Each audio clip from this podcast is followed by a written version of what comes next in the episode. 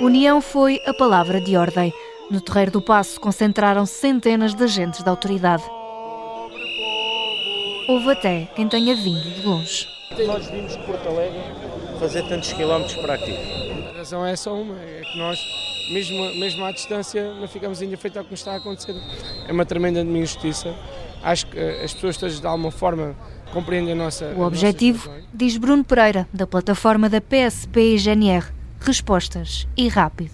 Temos claramente assegurar um virado de página que mostre uh, e pelo menos demonstre aquilo que é a forma digna com que as forças de segurança devem ser tratadas, tendo em conta aquilo que é o seu trabalho, um trabalho de soberania, que não admito que esta situação fique por resolver.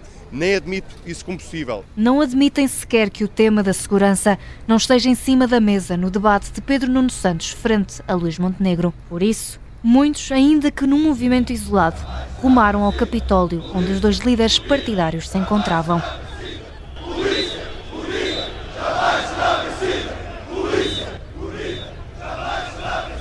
bloquearam a saída exigem dignidade e respeito. E pela voz do primeiro agente da PSP a fazer greve de fome, Pedro Costa, se não houver respostas. Eles vão ter que resolver o problema, está mais que visto. Eles podem fugir, depois todas as ações têm as suas consequências.